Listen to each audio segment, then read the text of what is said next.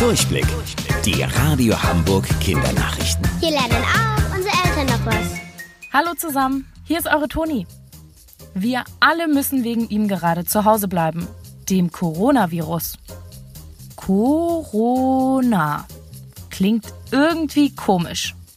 Wieso heißt das Virus eigentlich so? Corona kommt aus dem Lateinischen.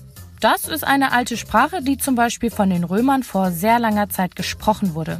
Auf Deutsch bedeutet das so viel wie Kranz oder Krone. Das hat aber nichts damit zu tun, dass Coronaviren zuerst bei Adligen entdeckt wurden oder König der Viren sind.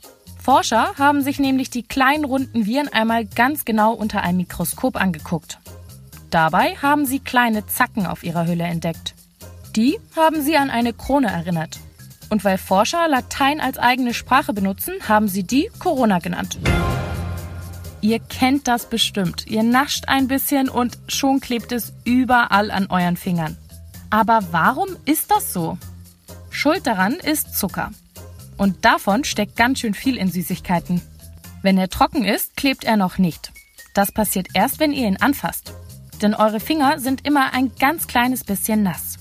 Das mag Zucker überhaupt gar nicht.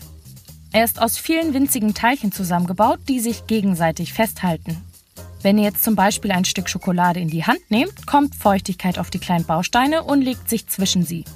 Dann können sie sich nicht mehr gegenseitig festhalten. Die Schokolade wird flüssig.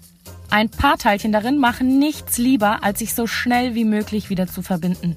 Weil jetzt ja aber auch Feuchtigkeit zwischen sie gemischt ist, wird die Schoki nicht mehr so fest wie vorher und fängt an zu kleben. Wusstet ihr eigentlich schon? Angeberwissen. Krokodile schlucken Steine, damit sie leichter tauchen können. Bis später.